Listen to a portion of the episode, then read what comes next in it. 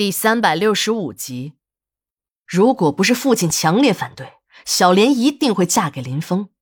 如果真的是这样，自己现在的生活也许正被幸福包围着。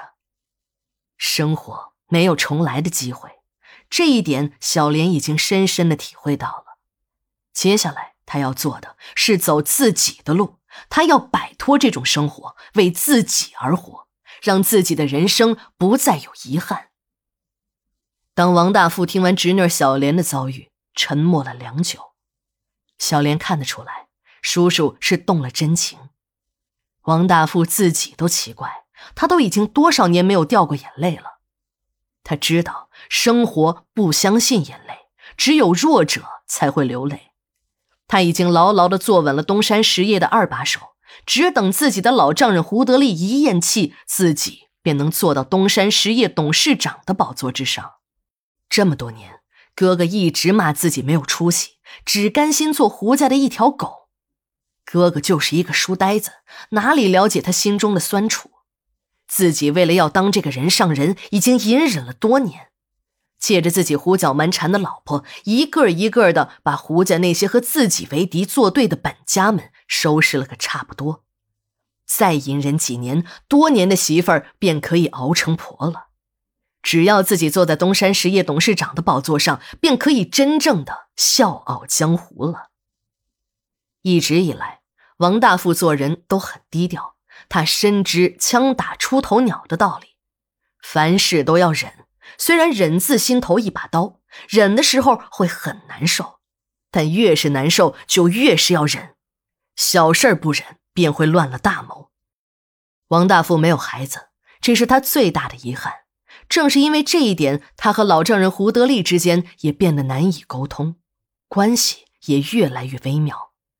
他知道，他这个老丈人不希望这么大的产业落到了一个和自己没有丝毫血缘关系的人手里。这些迹象近几年来变得越来越明显。这个老不死的，最近还把两个侄孙安排在自己的身边，虽然表面上说是要锻炼一下两个年轻人的工作能力。实际上，这就是夺权的先兆。当然，他王大富也不是吃干饭的，老丈人的每一个举动，他都看在眼里，记在心上。他已经有了对策，并且已经成功实施。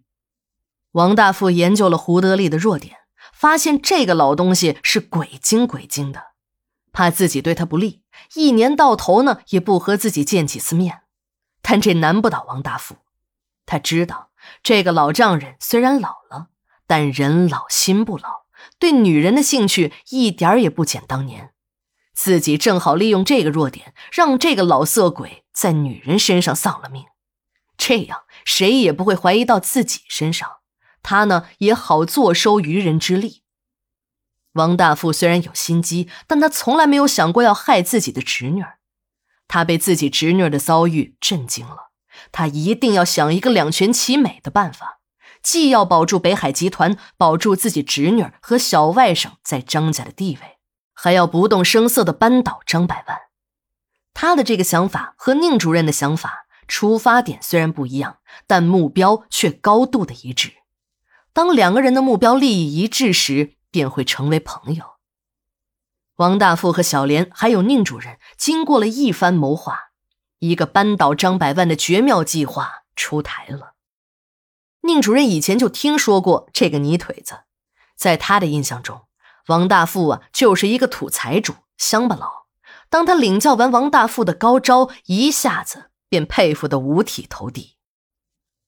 王大富先听了宁主任的看法，当他听到宁主任把对付张百万的希望寄托在胡德利身上时，他笑了。这个宁主任。虽然年纪轻轻的就坐上了高位，但明显有点幼稚。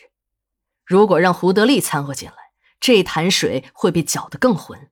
最后，这个老狐狸在浑水摸鱼，一口气吃掉张百万的北海集团。到时候，宁主任不但官帽保不住，小莲母子也会流落街头。当宁主任知道自己的那个二老爷是个吃人不吐骨头的家伙时，心里是一阵庆幸。还好自己没有答应和胡德利合作，如果真的是那样，那自己也就真的被人拿着当枪使了。